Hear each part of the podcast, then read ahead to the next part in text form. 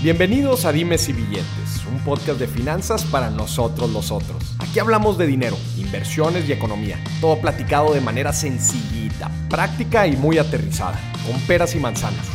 Yo soy Maurice Dieck, un fiel creyente de que necesitamos educación financiera para tomar mejores decisiones en nuestra vida. Y también creo firmemente que juntas la educación e inclusión financiera son pilares fundamentales para que todos tengamos una vida mejor. Así que prepárate. 3, 2, 1. Comenzamos. Bienvenidos a otro episodio de Dimes y Billetes con un gran amigo Santiago Furcade. Santiago, ¿cómo estás? Bien, hermano, gracias por la invitación. Qué, gusto tenerte aquí, periodista de guerra. Entre otras cosas, la vida, las variables de la vida. Como tú hablas de, de, cuestiones económicas, variables, aquí hay muchas variables, hermano. Muchas variables, ¿no? Tú eres un Digo, para empezar, eres argentino, creo Soy argentino. a ver, platícanos un poquito de ti para que la gente te conozca. Soy argentino, tengo 20 años viviendo en México. Vine a estudiar al TEC de Monterrey hace 20 años, 2000, 2001. O sea, tú viniste estudiante. Yo vine a estudiar, yo vine a estudiar. Vine a estudiar antes de la última crisis fuerte de, todas las 10.000 que ha tenido, allá en por el 2001. Yo ya estaba estudiando en el TEC de Monterrey. ¿Por qué te viniste al TEC? No, nada más. Paracaidista, no, no sabía. Me, lo ofrecieron, me, dieron la oportunidad, me dijeron, ¿a dónde quieres ir a estudiar? Está una oportunidad en España. La verdad, elegí primero España. Ok. Y no, Pero no te aceptaron. No, no, me dijeron, eh, era la Universidad de Navarra. Me dijeron, ¿sabes qué? El tema de intercambio se cayó, no funciona. Pero está esta opción en la Universidad de Monterrey, el instituto. Ah, bueno. Digo, la verdad no tenía ni idea y vine sin saber nada y ahora hace 20 años que vivo acá. ¿Y te quedaste porque te casaste con una regia. Me casé con una regia, tengo tres hijos regios. Es, que esa es la cosa, ¿estás de acuerdo? ya, si te, ya, si te, enamoras de alguien del lugar. Ya, si te enganchaste acá con, esas cosas y, también en la parte financiera, comparado con Argentina o con casi toda Sudamérica, México, a pesar de sus locuras, ha sido mucho más estable. Entonces, desde luego. Para quienes nos dedicábamos o nos seguimos dedicando a viajar y a utilizar dólares y ciertas monedas, pues acá ganas, la paridad es más fácil y te ayuda a viajar. Entonces México siempre, Monterrey se transformó en mi base de operaciones mm. para, para, moverme para donde sea. Claro.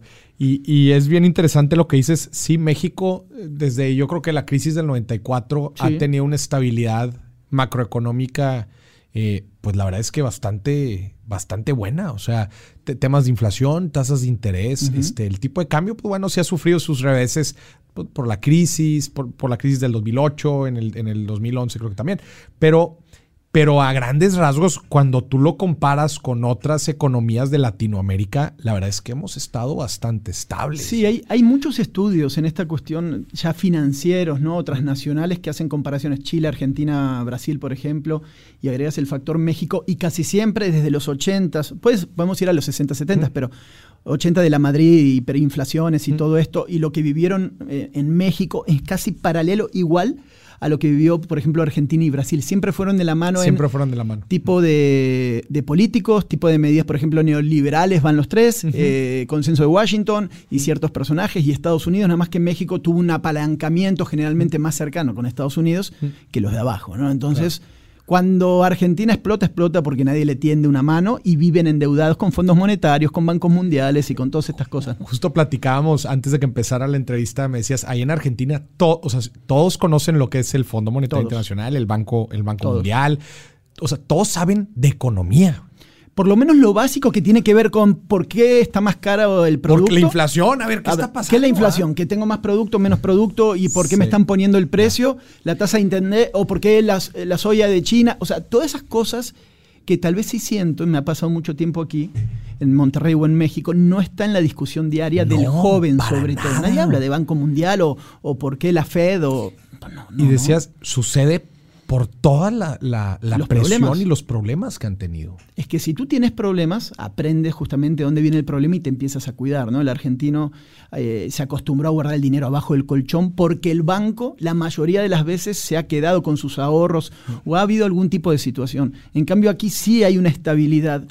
Que cuando yo discuto con mi familia ahora mexicana o con cualquiera no me entiende. Me dice, mm. ¿qué me importa el dólar? Eh, porque viene mi familia argentina y le preguntan, ¿a cuánto está el dólar? Y no sé a cuánto está el dólar. O sea, no vivo con el precio del dólar en la cabeza, ¿no? Eh, claro, hay una, hay una frase muy, muy chida en finanzas que, es eh, nobody's crazy. Nadie está loco cuando toma decisiones de dinero. Y, lo, lo, que yo puedo pensar que es una locura, para ti es algo que hace completamente sentido, especialmente por tu contexto y por lo que te ha tocado vivir, tus experiencias. Es que tú lo pones a la coyuntura, güey. Totalmente, Moris, ¿no? O sea, constantemente tú te vas a tu coyuntura para, para, adaptarte. Exactamente. Y también cuando tú vas viajando, vas a emprender, sobre todo si eres emprendedor o vas a, a, llegar a un lugar a invertir y poner un negocio, tienes que entender perfectamente a qué tipo de país vas a llegar. Y por eso algunos son mucho más fértiles para inversiones y otros ni siquiera te quieres acercar, ¿no? Porque sabes Claro. to- todos los problemas que hay. Claro. Y entonces escoges México para tener tu base, dices. Sí, primero es una cuestión de estudiar, conocer el país que no sabía dónde. Esto, esto constantemente de, de también probar tus límites, ¿no? Y trabajar fuera de tu zona de confort, que después se transformó como en mi bandera en ese sentido. Y me dediqué a, los, a las zonas de conflicto, a viajar, a ir a Medio Oriente o a África y, y México. Volvía. Y si trabajaba aquí, mis dólares me alcanzaban para más cosas y era, Ya. era más fácil como, como después viajar, ¿no? Desde luego, o sea, la estabilidad al final de cuentas este, hace que la gente pueda prosperar Claro. y crecer. Pero a ver, explícame esto que no entiendo. O sea, eres un periodista de guerra. Sí. ¿Qué significa ser un periodista de guerra? Periodista de guerra es un periodista que va a zonas va- de conflicto. ¿no? O sea, te acostumbras o buscas historias. Yo no sé si utilizo ¿Qué tanto, historias has de tener? tanto la palabra guerra o más como zonas de conflicto, ¿no? Conflicto. Porque para llegar al. Esto, después empiezas. ¿Es una guerra o no es una guerra? Ok. ¿Cumple con él la guerra total, lo que veo en las películas y lo que estás esperando? Ajá. ¿O realmente es un conflicto como el mexicano, que es una zona de conflicto en muchas cosas? Colombia, Claro. que no acepta por un tema de jurisprudencia y cuestión legal que es. O sea, si tú dices que tienes una guerra en tu país, se van las inversiones. Claro. Entonces- no, es una palabra fuertísima. una- pa- para las inversiones, para todo el aspecto macro, microeconómico, si tú insertas la palabra guerra, salen todos despavoridos. Sí, claro. Entonces, el último elemento que tú pones en tu contexto de país, decir, madre, ya no le puedo evitar, estamos en guerra. Y todos, Claro. ¡fua! No, es rublo, bajó, cierren, el código SWIFT. Empiezan con todo esto, ¿no? Es que también para que la gente agarre contexto, no sé exactamente cuándo va a salir este episodio, pero bueno, lo estamos grabando justamente en el momento en que estamos en una gran crisis en Sí. Ucrania y Rusia. Sí, no sabemos dónde va a terminar. No ¿de sabemos dónde va a terminar y bueno, no, tampoco creo que se tarde tanto en No. salir el episodio, pero, pero al final de cuentas esto sí es un conflicto importante, ya se puede decir que es una guerra, pero entonces quiero volver al tema de, de tu profesión, ¿En qué, en, qué zonas de, ¿en qué zonas de conflicto has estado? Pues comencé con Irak, allá por el 2004, 2000. la guerra de Irak de La, Estados la Unidos. guerra de Irak, la segunda, la del 2004. Eh, de ahí pasé a toda la zona de conflicto esta israelí-palestina, Franja de Gaza, Híjole. Cisjordania y toda esa parte que sí está, está bien intensa porque sí hasta el día de hoy. Después estuve varias veces en Colombia trabajando en la cuestión guerrilla, narcotráfico, selvas, Ya. FARC, y, FARC. y todo esto.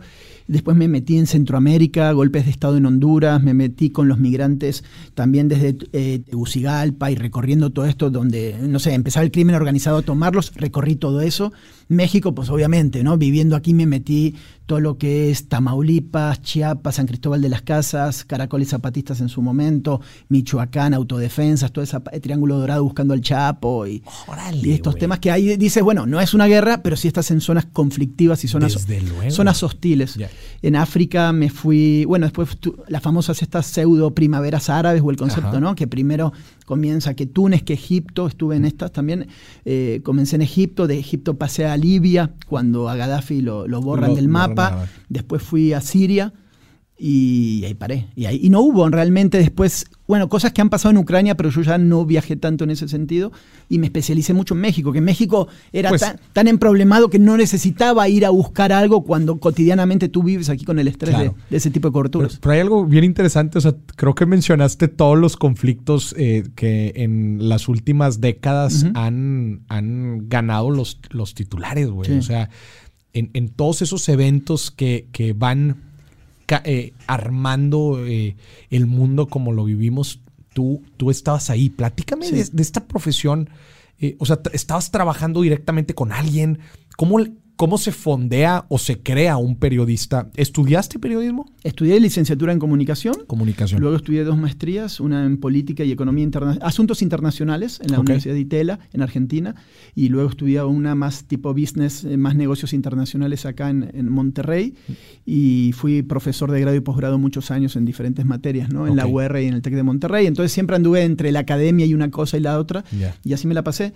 Y comenzó con, eh, casi toda mi carrera ha sido independiente, güey. o sea, me ha gustado mucho ser independiente, pero sí tiene esta cuestión de, pues, fondearte. O sea, ¿cómo hago para fondearme? Empecé Claro. en una época súper analógica, no como ahora de que abres tu canal y, Y eh, deposítame rápido. 10 pesos y cool, y vamos aquí, a- Sí. vamos a ver qué hacemos, sino que era, eras casi desconocido.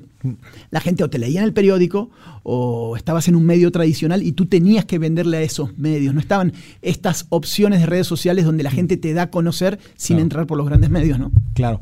Ya, entonces, sí, justo, tú, tú tienes estas relaciones con los principales medios, revistas, periódicos, este, radio, televisión, y tú vas, haces contenido y les vendes. Les vendes, haz de cuenta, tú, tú armas tu business plan, tu, tu plan de negocios. Primero, ¿cuánto te va a llegar? Vamos a tomar el viaje. Tomemos Pongamos Irak. ¿Irak quieres o Ucrania? Bueno, Para que sea más actual. ¿Quieres Irak en su momento para que Irak habla- en su momento. Pues haces lo Y mismo. ahorita entramos a de cuenta, Ucrania. yo ahí estaba muy, muy joven, tenía unos 25 años más o menos. Entonces, también planifiqué, dije, ahí yo era un desconocido, también van cambiando los contextos, ¿no? Claro. Era un desconocido para mi medio en esta parte. Entonces, me tenía que dar a conocer. Fue mi primer viaje invirtiendo de mi dinero completo, apostando al negocio. O sea, tú pagaste. Yo tú te- pagué. tú te pagaste para ir a Irak. yo pagué. Para ir a ¿Cuántos años tenías? 25. 25 años y dijiste, bueno, pues ahí va la Sí, lana. ahí pagué. ¿Cuánto te no, costó el viaje? Hablé con mi familia. Mi familia me apoyó. Haz de cuenta, puede ser igual que ahora. 1.500 dólares el avión, llegar Ajá. a Jordania. De Jordania otro avión más, otros 800, 700 dólares a Bagdad, porque ese momento sí se pudo volar. Después, el tema de los países en conflicto es que las economías están totalmente fallidas y destrozadas. Y, y también llegar es un problema. Claro, entonces casi todo lo que manejas, número uno, es efectivo. O sea, tú vas ahí cargado en cash. Tú tienes que ir cargado en cash. Si cometes, vas aprendiendo sobre la marcha. Por ejemplo, raro que a veces funcionaban tipo los Western Unions, ¿no? Para Ajá. transferencias te decían, ah, no, aquí funciona cuánto. Y 25% te cobran Sí. de decía y todo. Pero si no, no te llegaban tal vez 300 dólares que tú necesitabas o este tipo de cosas. Pero generalmente tú te llevas cash. El cash varía según las posibilidades de cada uno. Claro. Y, y te lo llevas, te lo guardas por todos lados, porque claro, si a ti te roban ese cash estando ahí, después no tienes ni cómo volver ni cómo pagar. Oh, ya bailaste. güey. Entonces, haz de cuenta que promedio te vas a llevar 3 mil dólares. Vamos a decir. 3,000 dólares. Bajita, bajita. Bajita. bajita. Y llegaste a Irak. Llevas 3 mil dólares, llevé 2 mil dólares a Irak, los guardé en la calceta y en todos lados, separé Ya, billetes. ya estaba la ¿Eh? invasión americana. No, ya estaba ahí, ya estaba el eje, Ya ya, estaba, ya habían bombardeado todo, estaban los gringos, estaban haciendo un lío ahí en, en muchas cuestiones.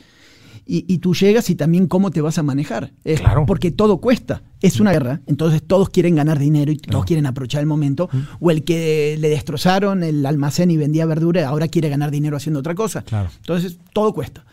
Entonces Güey, ha de tienes. ser una experiencia. Perdón que te interrumpa, güey. Ha de ser una Es experiencia. que, güey, está. Vamos. Mira, eh, si tú me asesoras, por lo menos dinero no me va a faltar. Me estás invitando vas- a Ucrania, güey. Sí, güey. Tú me vas diciendo, tú me vas diciendo, Santi, aquí, maneja acá. Bueno, ahorita llegamos a ese tema. Santi, Ucrania. diversificamos aquí la cartera. Mira, ahorita llegamos a ese tema. Pero bueno, entonces llegaste a Irak. Tú llegas, dinero en efectivo, el avión es lo más simple, ¿no? obviamente. Luego, eh, Jordania, vía Jordania, ¿va? Jordania, en Jordania todavía es un país normal, entonces ahí puedes tarjetear y meter el eh, Air Jordanian para volar. Listo, pagas. Llegas y ahí empieza la situación, porque toda tu logística va a ser con efectivo también ahí. Te dicen, ¿cómo te puedo explicar? ¿Sabes qué? Acá a 20 cuadras eh, acaba de caer una bomba. Pues tú te tienes que mover ahí. ¿Cómo te mueves si no conoces la ciudad? Entonces te acercas a alguien.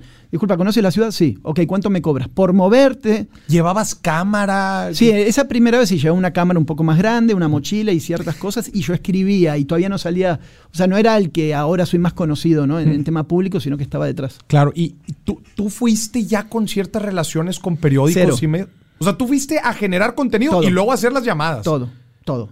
Cero. Entonces, Y por era- ejemplo, fuiste a esto, est- y este fue el primer evento, una bom- un bombazo y dijiste, vamos a ver ahí qué onda. Me acuerdo que cayó una bomba en la embajada de Suecia, creo que era la de Suecia. Y, y fui, puse la cámara, entrevisté al que estaba ahí, la bomba, el humo, los bomberos, los iraquíes, ¡ah! toda esta cosa. Haces tu primer, ¿no?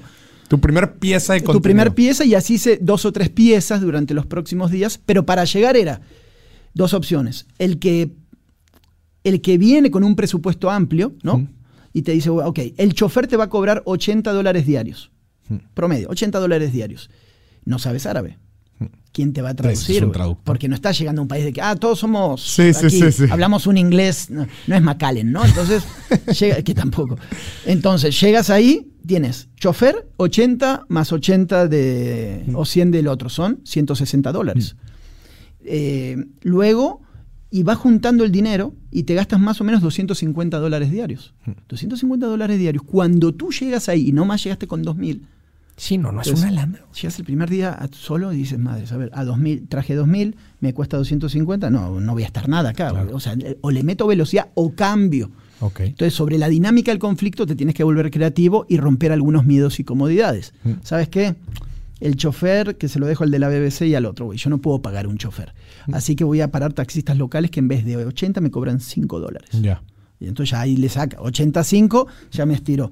El traductor, no necesariamente. Voy a agarrar a alguien, empiezas a bajarle ciertos momentos, bajas costos y te acomodas para prolongar la estadía. Ok. Esa es una manera de verlo. La otra es, si pasa algo de las cosas imponderables de una guerra, tú tienes que tener dinero guardado. No puedes estar perfecto. No, a- puedes estar sobre la línea. o sea, no vas a querer que al martes son 80, el Sí, miércoles sí, sí, es no, acá, tienes que ir mañana holgado, voy holgado. aquí. O sea, algo, perdón por la palabra, en algún momento va a valer madre la situación. Y tú tienes que tener una manera de escaparte, Claro. de salir, de pagarle un poco, porque nos ha pasado, están bombardeando y, ¿sabes qué? Necesito salir de acá. ¿Cómo salimos? Ah, no, está el del auto. Cobraba 100, ahora te cobra 800.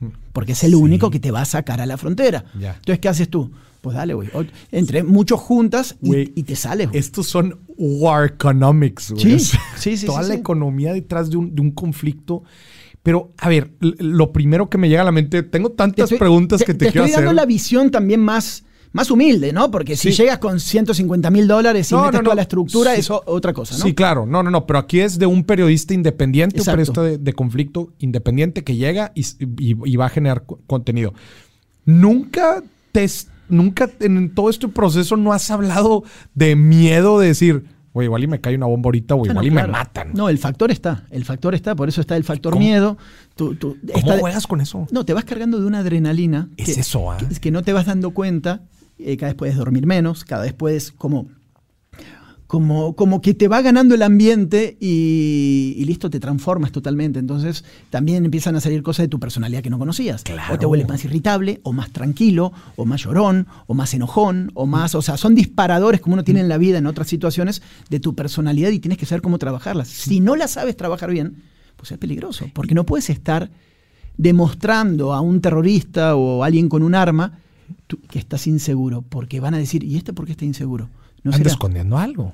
Eres de la CIA. Siempre te dicen eso. Ah, de la CIA, porque los periodistas todos son de la CIA, ¿no? Sí. Siempre la CIA se- hace ese tipo de cosas, entonces todos dicen, ah, seguramente eres de inteligencia, seguramente eres espía. ¿Tú traías una casaca de, de prensa Nada. o qué? ¿Nada? Nada. Sí me fui con las primeras veces y, y nunca, creo que dos veces usé la de prensa que me hice hace 15 años. Ya. Y- Porque no, son... conf- Cuanto menos identificado muchas veces es mejor. Es mejor. Hay momentos específicos que sí, ¿no? Pero la verdad son conflictos tan, tan sucios y tan mezclados que, que igual te pueden disparar aunque estés identificado. Oye, ¿y, y por cuánto tiempo era tu estadía en, en no más de dos meses. O sea, ¿tú, ¿Cuál era tu objetivo ahí en Irak?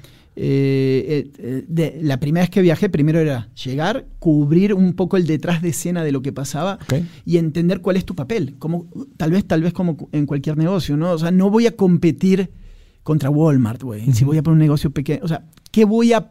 Voy a presentar un producto de calidad más premium para que me quieran comprar a mí. Porque enfrente tengo a las grandes cadenas que producen en cantidad y barato. Entonces, ¿por qué me va a comprar a mí? Cuando tú negocias con un medio de comunicación, te dicen, ¿sabes qué pasa, Santiago? Yo tengo contratos anuales con las agencias de noticias. AP, Reuters, AFP, pa, pa. Eh, Tú pagas al año 2 millones de dólares. Y por esos 2 millones que paga la, C- eh, no sé, Milenio, le llegan todos los días Todos los días. todo. Sí. Entonces te dicen, ¿y por qué te voy a pagar a ti, Santiago? me vas a dar diferente? Si tengo todo esto. Claro. Entonces tú tienes que enfocar sobre contenidos premium para decir, pues yo te voy a dar un enfoque de un mexicano. Y te voy a comparar con Tamaulipas lo que está pasando ahí. Claro. Y te voy a comparar aquí. Y te, o sea, tienes que buscarle esta idea y con Ciudad de México y AMLO con el otro. Claro. Y empiezas a buscarle. Y si ya más o menos traes por dónde, sí, a veces te lo compran y a veces no. Pero sí es muy, muy de buscar el ángulo, hacer tus clientes con los años y ya después traes, ¿no? Y, y tú estabas, tú entonces estabas generando estos contenidos y luego eh, empezaste a marcar o, o cómo vendiste tu primer La contenido? primera vez sí no, la primera vez fue mandar mails a la old school total. eh, ¿Allá en Irak o ya acá de regreso? No, no, no, allá, todo allá, porque ya yo quería estando allá que salgan publicadas las cosas, porque Ya. era en tiempo real. Había Claro. otros periodistas y otras cosas. Yo estaba en la cárcel de Abu Ghraib y estaba en Fallujah, que era un lugar muy famoso que bombardearon, y era de los pocos que había estado ahí. Yo quería que salga ese artículo. Entonces trataba, y un diario argentino me dijo que sí, un colombiano me dijo que sí, y el otro. Y, y así empiezas. Tu primer viaje, le inviertes, apuestas, confías en que vas a poder y vendes cinco. Al segundo viaje vendes 10, 20, 30, 40, ya te conocen, confían en tu producto, no los tienes que convencer, ¿no? Ya, Como sí, que sí, ya claro. saben lo que haces. Y hasta te buscan. Sí, dices, o te preguntan, ¿no vas a ir a Libia? Sí, voy a ir. ¿Cuándo llegas? En una semana. Ah, bueno, en una semana entonces voy a necesitar estos cinco artículos. Entonces ya te vas Ya. apalabrado y empiezas a ya no te vas tan a la, Sí, a- la deriva, a ¿no? la en muchas cuestiones. ¿Te salió el tiro? O sea, ¿tuviste buen retorno a la inversión de ese viaje de Irak? E- Ese viaje no, no me fui, o sea, no gané, Mm. me salió tablas Mm. y me fue muy bien, ¿no? Porque después me dediqué, primero, le invertí a un equipo, Mm. a cámaras y ciertas cosas que Claro. luego durante 10 años utilicé el mismo equipo. O sea que en costo ya lo amorticé, Claro. empezando por ahí, ¿no? Y ya tuviste experiencia, ya tuviste tu primer... eh, claro, ya está, ya dices, ¿dónde estuviste? Estuve aquí. Y- Y, igual- sobre eso empiezas a trabajar, ¿no? Claro, igual y, y no tuviste el retorno monetario que esperabas, pero desde luego que el retorno a tu carrera profesional fue, fue bueno. Claro. Oye, ¿y qué fue lo más cañón que te tocó to- eh, ver en Irak? En Irak aquella vez, de las cosas más difíciles fue, fue en dos o tres pueblos en las afueras, donde habían bombardeado, la primera vez estar en fosas comunes con gente muerta, de, de que nos persigan disparando, eso sí fue un, un momento... Te estuvieron persiguiendo Sí, disparando. sí, sí, es así. Con, con dos compañeros ingresamos a, un, a este pueblo, que después hicimos muchas películas, Hollywood y todo, que se llama Fallujah. Estaba rodeado totalmente por los gringos. Y nosotros, estaba como prohibido ingresar porque estaban los checkpoints, ¿no? los, los puestos de chequeo. Y nosotros, como pasamos medio ahí. Y nos topamos con la milicia iraquí, que era muy compleja. Y terminamos abrazados con ellos y hablando de Maradona, porque yo tenía una playera de Maradona, ¿no? que siempre funcionaba. Y estas cosas medio bizarras.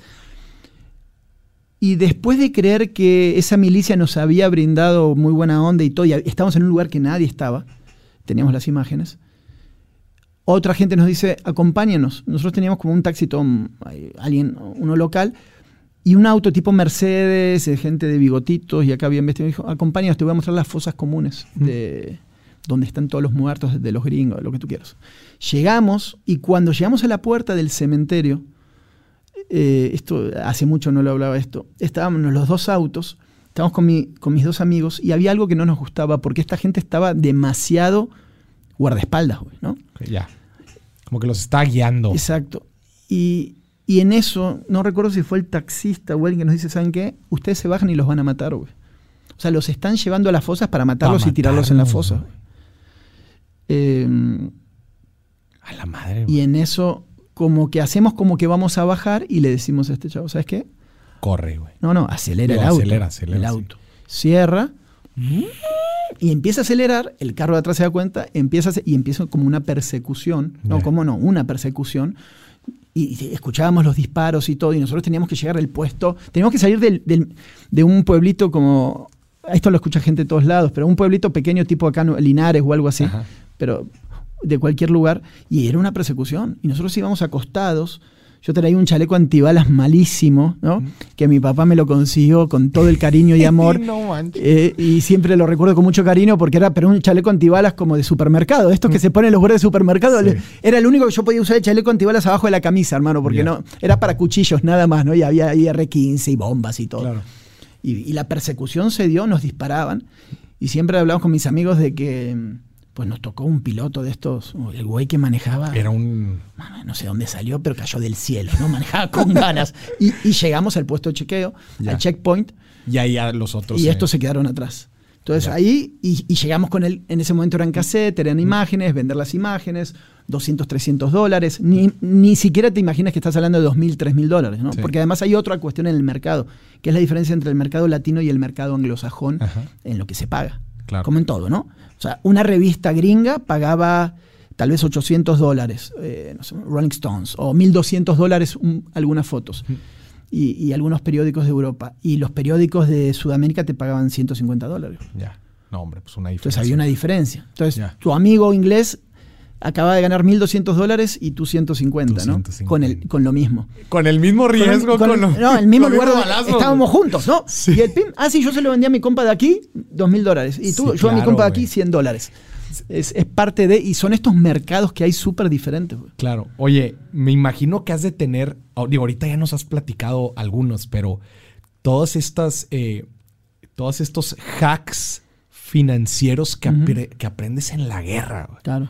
A ver, platícanos así otros de los que, de los que te acuerdes, güey. De, esta cuestión financiera que te digo que tú constantemente te tienes que adaptar, ¿no? Lo de. Por ejemplo, esto me encantó ahorita lo que platicaste. Yo empecé a rentar mi equipo. Ah, bueno, ahorita, que, ahorita que nos platicas, pero me encantó lo que dijiste ahorita de tú siempre tienes que tener la cantidad necesaria para pelarte el país. Siempre. O sea, siempre tienes que tener tu ahorrito de emergencia para si ahorita mismo te dicen, te tienes que ir ya, tienes que tener la capacidad de poder ir. Es que tú tienes, primero, tú vas a hacer tu plan en de, ok, ¿por dónde se sale? ¿no? Se sale por este punto de la ciudad. Ojalá que no bombarden por ahí. Va, ¿qué autos andan por ahí? ¿A quién conociste que te pueda ayudar? ¿Qué número de teléfono? o sea, haces esos contactos. El plan de escape. Y más o menos cuánto te va a costar, más un poco más que le agregas, porque seguramente te van a cobrar más caro. Sobre eso tienes los dólares, los guardas como sea, ¿sí? Y sobre eso sobrevives. Y después, realmente a veces, claro, la guerra no es como una película de que pasa en el momento que tiene que pasar. Mm. O sea, pasa cuando quiere pasar. Entonces, si ahora están eh, los rusos llegando a Kiev, a la capital, nadie dice que va a ser en el prime time del sábado de la noche cuando van a bombardear. Nadie sabe. Y capaz no es mañana, capaz empiezan a hablar y en dos semanas o capaz en un mes. Mm. Entonces, si tú llegaste, haz de cuenta, yo viajo mañana, porque creo que en cinco días va a ser el, el sumum de todo esto. Ok, ya estoy acá, lunes. No pasa. Martes, no invadieron. Miércoles, jueves, viernes, sábado. ¿eh?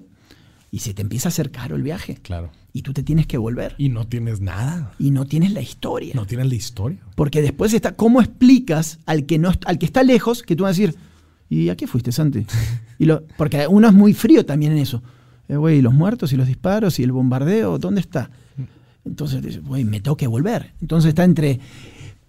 Para tú empezar a estirar y quedarte en esas otras. No te vas a quedar los días que tú crees que te vas a quedar. Si era una semana, se transforma en tres semanas. Recuerdo hace. El de Libia, con Gaddafi. Yo tenía. Ah, tenía una boda de un familiar.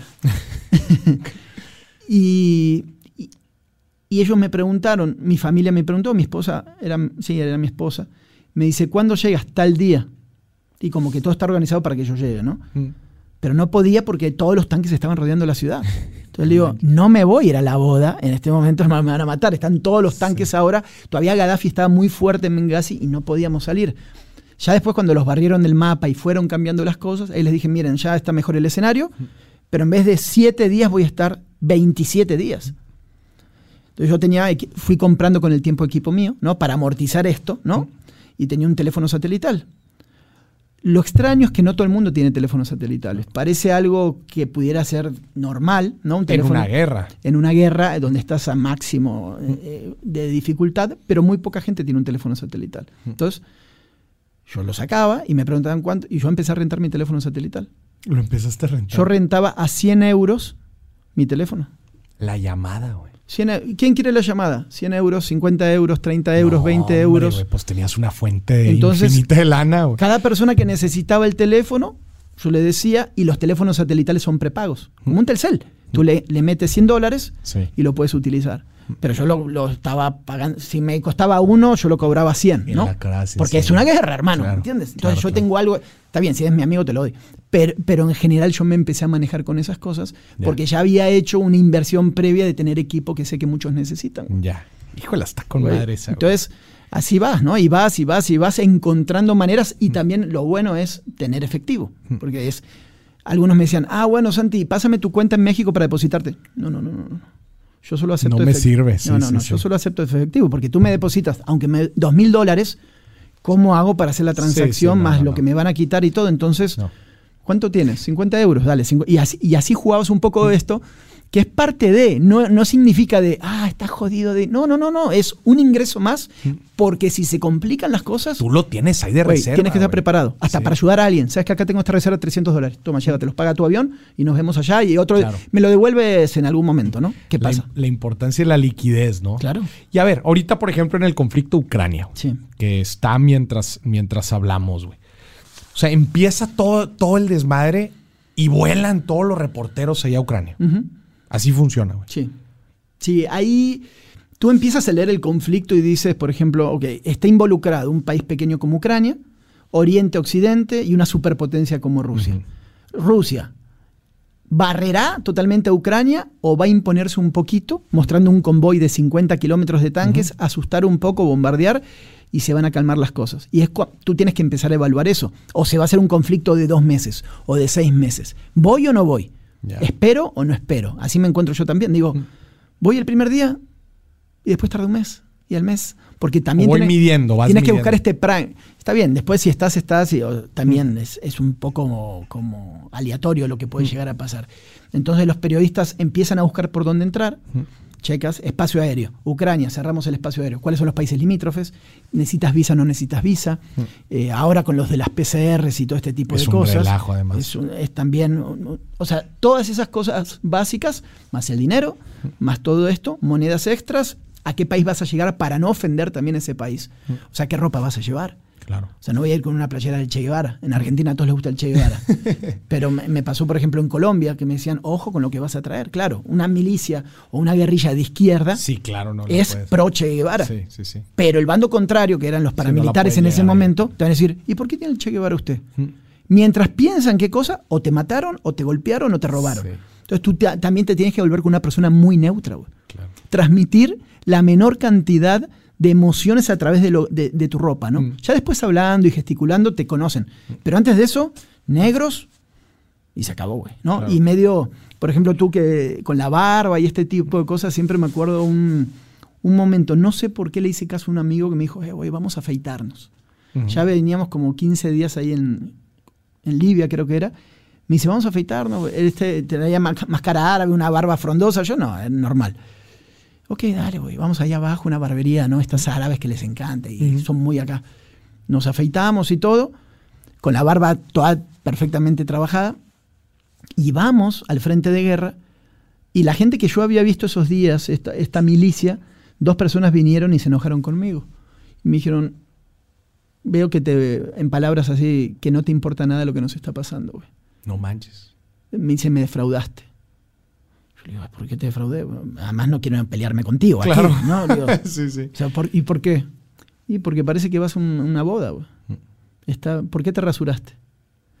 digo, no, porque habían pasado días. Pues acá estamos nosotros, estamos peleando. Nadie se rasura, nadie se baña. Nosotros luchamos por mi país. O sea, lo ofendiste. Si a ti te interesara, estarías aquí también. Y se nota que tú estás a más todo este enfoque que yo no lo había percibido. Solamente por rasurarte. Y era la primera vez que me había pasado eso. Nunca me, nunca me había rasurado. Dije, ay, cabrón. Entonces, estos simbolismos también, eh, toda esta parte no verbal, simbólica y todo, son cosas que tampoco te enseñan. Si aprendes ciertos modales que pueden ofender al árabe o al oriental, lo que tú quieras, pero cuando te dicen estas cosas, sí te quedas como madre. Oye, ¿qué opinas ahorita, por ejemplo, en el conflicto de, Ucrania también, que, ha salido también demasiadas fake news en el tema del reportaje? Y, el, la cosa también es que las redes sociales, pues ya quien quieras puede subir una, foto, un video, que igual ya es hasta de un conflicto de hace 20 años, ¿va? Claro. ¿Cómo, o sea, ¿qué, opinas de todo este rollo y toda esta generación de contenido que luego uno ya ni sabe si es verdad? No, eh, no es inevitable. Lo que sí opera sobre lo mismo de toda la vida es sobre la propaganda. Hmm. O sea, es ahora utilizar mayor cantidad de información para definir qué discurso. Uno es prorruso, hmm. ¿no? Y el otro va para el otro lado. Claro toda la fake news y todo el discurso de decir, ¿sabes qué? Voy a utilizar para decir que Vladimir Putin es Hitler. Y es el mal encarnado y es lo peor. Ahí van las fake news, más información que ah, tienes. el tanque que atropella el carro. Sobre eso haces 300 cosas y buscas otros. La niña que derrotó con una piedra. O sea, buscas todo este tipo de, retórica para contar las cosas. Pero no, es muy difícil checar la info. Porque la mayoría de la raza que hacen las redes sociales, en Facebook o en, Twitter, la ve, le da like y sigue. o sea, nadie le pica para leer. ¿Cuánta gente le pica para leer? O sea, es, entonces tú puedes construir sobre fake news un universo completo. Completo. Y al final de cuentas, las fotos, como dices, ¿quién sabe? Pues si la foto es igual de ayer o de hace 15 ah, años. y, esa zona o los Balcanes o esta parte. O sea, el estilo, pues tú no sabes de cuándo es. Puede ser del 84, 87, 89, 98. Y, pasó toda la vida también con el mundo musulmán. Mm. De, también zonas como Franja de Gaza y estas de toda la vida castigadas. Que muchos han ido reciclando fotos hasta que salen y dicen, eh, oye, esta foto es. Es más, hasta es WordPress Foto, hasta ganó un premio mundial hace 15 años. O sea, no es de ahora. Claro. Oye, este, ¿qué has aprendido de la guerra? ¿Qué he aprendido de la guerra? O sea, de, ver lo peor, de ver lo peor aprendí a, valorar, a disfrutar y a hacer, eh, a no conformarme.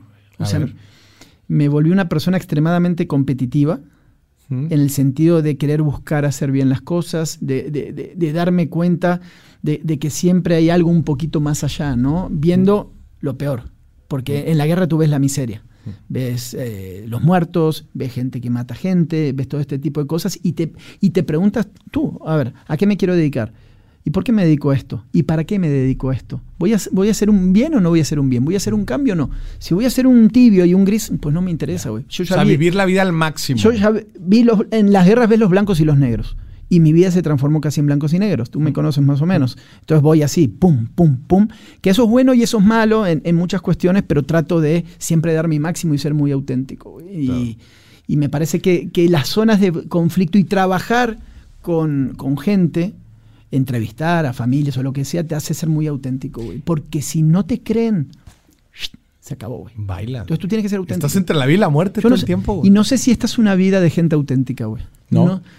Tú que estás ahora muy, muy metido en las redes sociales, contenidos, gente que tú conoces, los que más impacto tienen generalmente es porque son muy auténticos, güey. O que encuentras algo, haces un clic con la gente.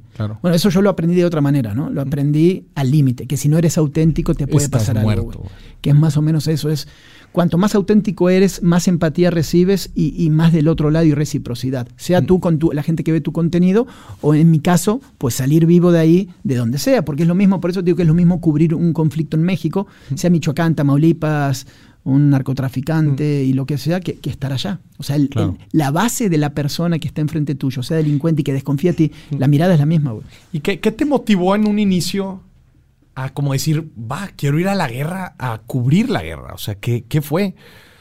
Yo creo que son de esos sueños a veces que uno tiene de, profesión, ¿no? Decir, bueno, a ver, ¿cuál es el máximo nivel para mí del periodismo? ¿Cuál, es, ¿Cuál es el exacto? El, güey, ¿cuál es el top? Por la guerra. Por la guerra, güey. O sea, ¿dónde están para mí los mejores periodistas del mundo? En ese momento lo pensaba. ¿Dónde están? En la guerra. ¿Sigues pensando eso? No. no. ¿Dónde están los que leí eh, durante toda la universidad? Mm están en la guerra. Y yo admiraba y decía, ese periodismo es espectacular. Yo quiero... Eh", y te vas y lo primero, primera enseñanza de la vida es que esa gente que tú idealizaste, pues justamente la idealizaste, güey. Son mucho más humanos de lo que tú crees. Claro. Y dices, ay, güey, uh, no eran tan perfectos como yo creía. Es más, yo me siento tal vez más capaz en ciertas cosas que estas personas. Claro. Y ahí como que reconstruyes tus objetivos de vida y, pones otros escalones, ¿no? Ya. Y, al volver justamente de eso, decir, tal vez yo toqué un techo, también es, pues no hay techo, güey. Porque si yo toco un techo, pues ya me creo más que de los demás. Y te come el ego y se acabó, güey. Como tú puedes decir, ¿sabes qué, Santi? La primera vez que eh, hice un video y llegó a 25 millones de personas pues nadie más es igual que yo en Nuevo mm. León, porque me vieron 25 millones de personas, ¿no? Mm. Y al otro día capaz te vieron 25. Claro. Y eres la misma persona. Y tú tienes que bajarte y tienes que acomodarte. Y si pierdes esa empatía, la gente te deja ver decir, pinche Moris mamón, güey, ya se cree que porque... Y, se huele eso, ¿no? Tú te das cuenta. Claro, claro. Con, todos. Bueno, lo mismo es con la guerra, güey. Entonces... Yo por eso quería ir, me gustó mucho y, a partir de eso reconfiguré muchas cosas. Y es que también me imagino, digo, nunca he estado en la guerra, ¿verdad? Pero me imagino que ha de pasar mucho eh, en donde regresas tú de una experiencia como estas. Y sí, o sea, como que dices, chingan, nadie me entiende, güey. Nadie me entiende porque nadie ha vivido algo como esto. Las quejas que yo escucho, los problemas. A ver, compadres, yo, yo estuve al lado de una bomba, ¿verdad? O sea, y eso pues también te ha de, hacer un shock psicológico. es que eso lo primero que hace es que te aísla, güey. O sea, te aísla porque tú pues percibes que nadie es como tú. Claro. Y como nadie es como tú, te empiezas solamente a rodear de los que son como tú. Mm. El corresponsal, mm. eh, pasa mucho con médicos con eh, enfermos terminales, mm. ¿no? Que viven un dolor y una. O sea, es, muy. Y, te empiezas a encerrar y te tomas tu botellita y estás viendo una película y no quieres salir al antro ni a ningún lado porque. Güey, ¿cómo vas a ir al antro y gastarte ese dinero? ¿Cómo estás loco, hermano? Yo vengo de un lugar donde. ¿Entiendes? Y empiezas a comparar. Y si esa comparación te come, te, te acaba, güey, completa. Porque después Sí pasa, ¿eh? pasa mucho. solamente te dedicas a hacer esos conflictos y te vuelves como un, un personaje ermitaño que está ahí entendiendo esa realidad que puede ser espectacular, Claro. pero el mundo tiene muchas realidades. hoy. Claro. Y cuando cambias y compras ese chip completo, es donde digo, ok, ahora por ejemplo, a mí me gustan mucho los deportes y tengo varios años dedicándome a deporte y ahí me dice, ¿cómo alguien que se dedicaba a la guerra ahora es anchor de un programa deportivo de audiencia top en México? Porque me gusta el deporte y porque hago periodismo. Porque el periodismo para mí es lineal, ¿no? Tú estás proyectándote cuestiones de egos que para mí no son, güey. Yo ya pasé esa parte. Claro. Y para mí todo hecho con calidad, ¿no? Claro, claro. Haz periodismo de espectáculos con calidad. Haz deportes con calidad. Ve a la guerra con calidad y es lo mismo. Cada uno tiene ahí sus situaciones, obviamente. ¿Cómo le hiciste tú para controlar tu ego? Así como te digo. O sea, al principio me costó, al principio me encerré, tardé como un rato largo en sentir que estaba por arriba de la mayoría que yo conocía a mi alrededor, hasta que hice un clic, por suerte sin terapia sin nada, hice un clic y, y empecé a valorar todo lo que tenía y que cada persona, oye, para ti tu celular de 25 mil pesos es correcto, pues dale. Capaz yo en esa época tenía uno de 80 dólares porque Claro. decía, eh, Maurice, 80 dólares es lo mismo que en 25 mil. Tú no, no entiendes de la vida. Eso no ya. Entonces vas, vas separando eso y cuando lo aceptas, Mm. ya está, güey. Haces lo que sea, caminas por cualquier lado, valoras a todos, eres igual y como que, que entras a la Matrix, güey. Oye, ¿y vas, vas a ir a Ucrania? Yo quisiera, quisiera, me, me agarra esta época con mil compromisos de, de vidas cruzados. Entre los 25 y los 35, que fueron todos mis viajes, eh, agarraba una- Todos tus viajes fueron entre 25 y 35. 25 y Luego te casaste. 35. Eh, ya estaba casado, me casé a los 30, creo, o 29, una cosa No así. te decía nada tu esposa. No, lo hablamos siempre, ¿no? Le digo, mira, si, si a mí me quitas esta partecita o... Tengo ahí mi seguro de vida. Tienes tu seguro de 2 millones de dólares, no pasa nada. güey, ¿no? Y no, era un tema porque no, te- no aseguran a los corresponsales. Porque es más probable que te Pues maten. este, no sé sí. qué aseguradora te dicen, mira, carnal, a ver cómo manejamos la Sí, tarifa, güey. ¿eh? Sí, sí, sí. ¿Dónde vas a. Ucrania? Pues no, güey, no, no, no.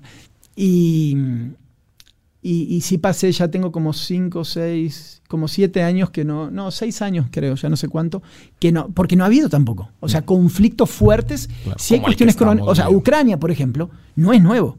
Ucrania, Sí, ya va evolucionando. 2014, 15, 18, lo que pasó en Crimea. En, en Crimea, Sebastopol, la anexión de esa parte, todos los, los pueblos prorrusos, toda esa parte.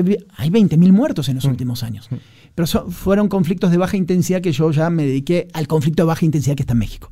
O sea, entre bajas intensidades Mm. Sí, dices, pues el, me dediqué el acá. local. Pero me parece que sí, o sea, estoy, voy a buscar la manera y me parece que sí voy a ir. Entonces, ¿Cómo a ver. haría? Nada más te voy a te anticipo de la misma manera. Ah, Haría- Darnos el, el mapa, el, el- la ruta. no le voy a dar la receta a nadie que escucha acá para que no vaya. no, pero la receta es que, es que no hay cosas mágicas. eh, sigue siendo lo mismo. Es avión, buscar una ruta terrestre para entrar de un país limítrofe, O sea, investigar. avión a un país. Eh, haz de eh, cuenta Polonia, Rumania. Polonia o Rumania, avión. Llegas, eh, así por ejemplo entré a Libia también. Llegué al Cairo y agarré un auto de madrugada que, el- que el chofer se iba durmiendo, güey. Y Eh, te metió a Libia. No, no, me, me- no, yo le pedí salir hasta, tenía que ir hasta la ciudad que no me acuerdo cómo se llama ahora, la frontera entre Egipto y Libia. Ok. Me habían dicho que esa frontera ya la habían tomado los rebeldes, no el gobierno, porque los rebeldes eran los que favorecían el que entre la prensa. Y nos fuimos manejando en la madrugada, pero se quedaba dormido el chofer, yo no sabía. la- era un- él me dijo, es todo recto. Y se queda dormido el chofer. Y yo ya lo saqué al chofer y me fui manejando yo un autito viejo egipcio a las 3 de la mañana. Llegamos como a las 7 de la mañana manejando después de volar todo el mundo, ¿no? Sí. Para llegar ahí. Eh, Pero entonces, para Ucrania volarías Polonia o, para Rumania. eh, Sería Polonia-Rumania, eh, ver si llegas por tren o algún ómnibus a la frontera y de antes ver cómo va a estar el tema de las fronteras. A como me imagino, ya los desplazam- refugiados, desplazados por la guerra, las familias que se Va a haber muchísimos, casas, claro. Empieza a ver que es un desplazamiento muy específico porque es diferente tal vez al musulmán por el tipo de familias y otras cosas. Y ver ahí, ahí empieza la suerte también, porque tú tal vez llegas y en ese es, está cerrada la frontera por esta semana porque tal cosa. Y ahí te quedaste. ¿Están abiertas las fronteras? Generalmente están abiertas, depende el gobierno local. Si el gobierno local, como el ucraniano, así lo considero, es pro foto y pro publicación, Déjense caer. eh, ¿sabes qué? Que vengan todos los periodistas occidentales porque quiero mostrar los abusos de los rusos. Sí, sí, claro. A como va este conflicto parecería Parece ser que sí. ¿no? que el presidente y todo lo que cuenta y todo esto es periodistas vengan, güey. No sé si salen vivos o lo que pasa, pero vengan para acá y cuenten la historia. Claro. Cuando son gobiernos tipo los Gaddafis o los Saddam Hussein Sí, ellos querían esconder. o Assad en Siria, eh, solamente el periodista podía entrar por puestos tomados por los rebeldes. Si te agarra, eh, te mete preso el gobierno, pues te metía al calabozo, como ha pasado con muchos compañeros, que terminan calabozos libios o sirios o todo, hasta que pase lo que pase. Hay otro elemento más difícil. ¿Han matado amigos tuyos? Sí, sí, sí, han matado amigos míos. Pero hay un, hay un elemento que aquí no está, que es el del Estado Islámico, por ejemplo, y pasó en Siria. Tú te metes por un lado rebelde. Mm. Al entrar por el lado rebelde, supuestamente rebelde es como tu aliado, ¿no? Y tú pagas un carro para ir a tal pueblo, pero el Estado Islámico es otro factor más que, Que no, está quiere, volando, que no quiere. Entonces, si te agarra el Estado Islámico, pasa lo que pasa y por eso han matado periodistas o gente. Que en su momento, cuando preguntábamos, me acuerdo en aquellos años, era llamar. Yo tenía un contacto en el gobierno sirio a ver si a un amigo que luego fallece lo traía los rebeldes o lo traía el gobierno o quién lo tenía, porque no sabías quién lo había metido, ¿no? Y finalmente lo traían los peores de todos. Entonces, en esta parte es quién, ten cuidado con quién te agarra, güey. En, en Libia pasaba lo mismo. A, a- a periodistas españoles, de los mejores periodistas del mundo que ha habido siempre, eh, los, los, los agarran los, los policías libios o el ejército libio y los mete a un calabozo hasta que España, meses después de negociaciones, logra sacarlos bien bajada, subirlos a un avión y llevarlos a su país. Entonces, esas partes, hoy me parece que en Ucrania ese factor no está. ¿no? Pero entonces. En Rusia sí. O sea, si entras por Rusia, Sí, ent- no, no, pues sí. y Vladimir va a decir, ¿y estos quiénes son? ¿Y por qué están contando Sí, esto? claro. A ver qué estás haciendo, como los israelíes. Claro. Pum, venga para adentro y. Pero entonces, ajá, y volarías, entonces estarías en, en- en- entrarías a la frontera y ahí cuando mencionas, ya quedas también mucho a la suerte, ¿no? A Sí. lo que empieza a... o sea, se empiezas, tú estudias, Mm. como en cu- cuestión financiera, ¿no? Estudias todo, haces tu presupuesto y empiezas con los imponderables. Ok, voy a llegar a este pueblo. Y de este pueblo a este pueblo, ah, mira, marca 400 kilómetros, ¿no? Típico, Google. Sí, güey, pero marca 400 normal. Normal, Normal. gacho, no con medio de tanques. Entonces acá hay tanques, ok, 400. ¿Cuánto me puede costar 400? No. Y, y haces como todo esto y te imaginas cómo vas a llegar, pero no lo sabes hasta que estás ahí. Hasta que estás ahí. la base de una cobertura de conflicto tiene que ver en tu adaptación constante a los imponderables y las dificultades. ¿Cómo presupuestas financieramente con tanto imponderable, güey? ¿Cómo- O sea, es, es demasiada incertidumbre, güey. ¿Cómo Sí. lo presupuestas? Siempre, gastas, siempre gastar de menos. Siempre gastar lo Pero menos cuánto, posible. o sea, por ejemplo, ahorita que, te- que Ah, lo de Irak, hice. dijiste, oye, pues me, me llevé, ¿qué dijiste? 3 mil dólares. Acá, o sea, ¿cómo lo calculas? ¿Cuánta lana por día? No, ¿Cuánto de emergencia? Es que de la misma manera te diría, bueno, ¿cuánto me costó el avión? Dos mil dólares. El otro, 200 dólares. ¿Y cuánto me puede costar un hotel en Kiev, bombardeado? Ah, también esas otras. Son carísimos, la mayoría son caros y no tienen nada. Me acuerdo en, en una de, los, de las ciudades estábamos en un, un Sheraton o algo así, top, no había nada. Nada, nada más era ¿Qué la carcasa. ¿Qué significa que no hay nada? No, o sea, no había ni desayuno, ni toallas, ni. Sí, nada. O sea, estás nada. ahí nada más para dormir. Era el elevador, llegar, se veía con ganas, muy bonito el mármol y nada más. No, No- no, no hay había nada, nada, ¿no? sí. Y pagaba 150 dólares, por decirlo Ya. así. O sea, era el precio de siempre, pero sin nada. ¿Cómo sabes que no van a bombardear ahí, güey? No, no sabes. No No sabes. Va sobre más o menos también tu margen. Dice, ¿cuán probable es que bombarden?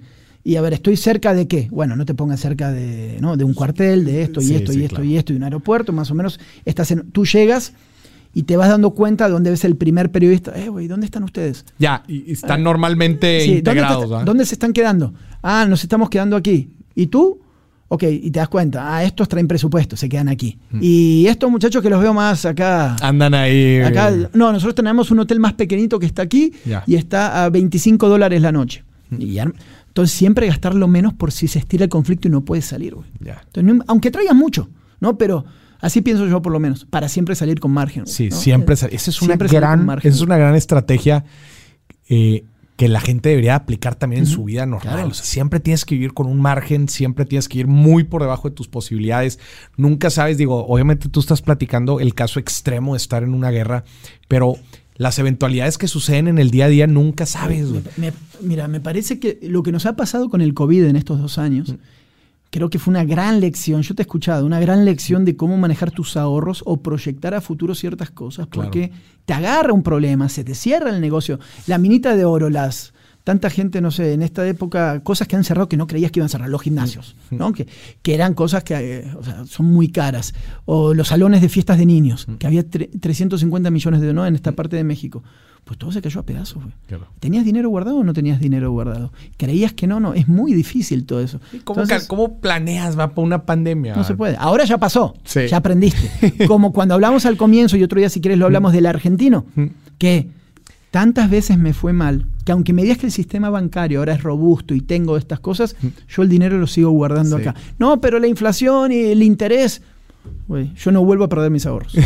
Eso va a ser otro episodio, desde luego, Santiago. Vamos a te, te vamos a invitar otra vez a mis billetes para hablar específicamente Dale. de Argentina.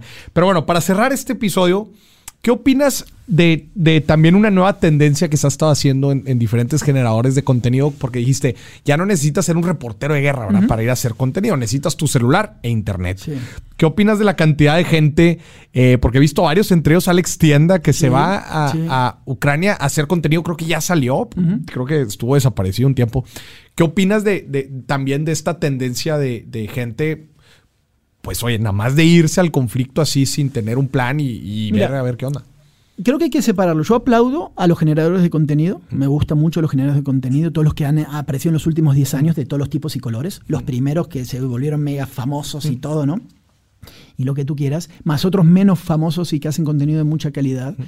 Eh, para mí está bien solamente entender algo. Una cosa es ir como viajero y contar una historia y otra cosa que te atrape una situación de máximo estrés. Ok.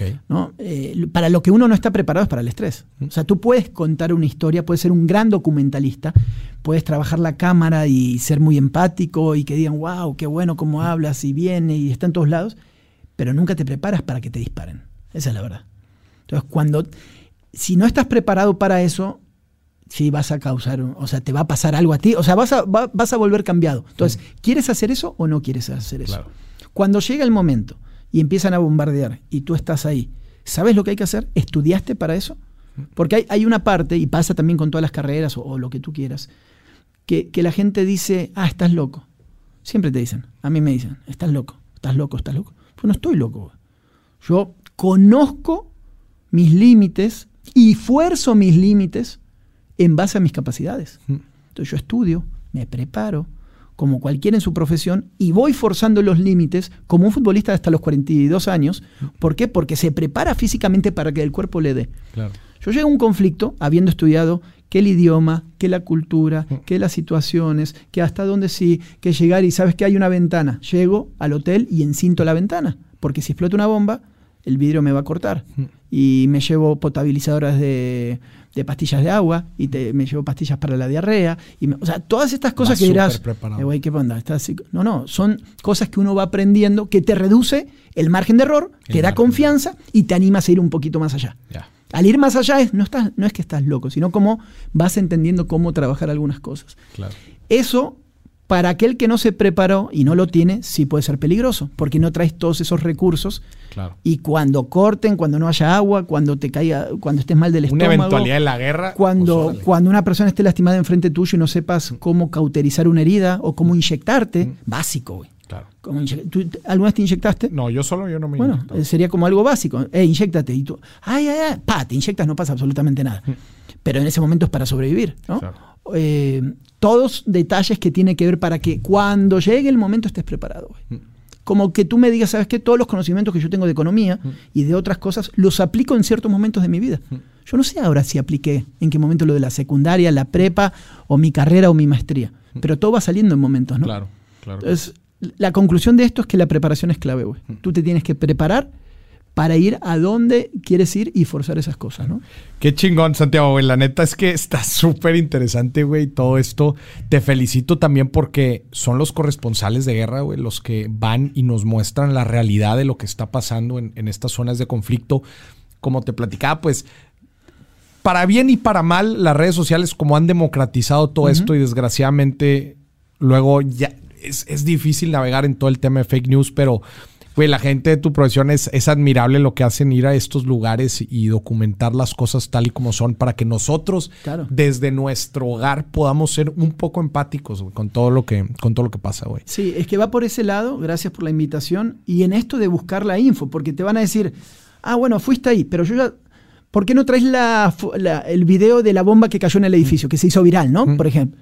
Y porque yo no estaba ahí. Ahora con esta democratización de las imágenes Puedes tener pueden tener muchas cosas. ¿Qué te voy a entregar yo? Una historia de la familia que vivía ahí y te voy a explicar cómo está la situación. Ya luego por todos los medios te va a llegar la bomba, La y lo otro, que porque hay gente con celulares en todos lados. todos lados. Tú tienes que agregar un plus y no volverte loco por ir a conseguir esa bomba, porque la bomba te, va a caer encima.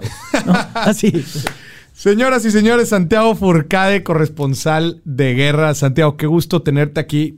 Terminando este episodio, te vamos a agendar para la segunda toma para hablar sobre Argentina. güey. Economía, nos metemos en la economía. Economía de Argentina, güey, que es Ah, un Sudamérica. temota. Que híjole, ¿Has ido a Argentina? fíjate que no, güey. Ah, bueno, hay que ir, vamos a Hay organizar. que ir, güey. Mira, es más fácil que te invite a Argentina que a Ucrania, ¿te parece? para, no, para no tener problemas familiares. Me han hablado tantas cosas tan chingonas de Buenos Aires y de. Tienes que ir, tienes que ir, pero además para, con tu enfoque está, es, es muy es, un, bizarro. muy, es un país muy rico para sacarle este tema. Es muy bizarro, sí, rico, bizarro, extraño, con mucha Pero bueno, riqueza, muchas cosas. Podemos empezar aventándonos un tiro aquí. ¿cómo Dale, ves? hermano. Gracias. Santiago, gracias, güey. Y eh, bueno, a ti que nos estás escuchando, esto fue otro episodio de Messi Billetes. Hasta la próxima.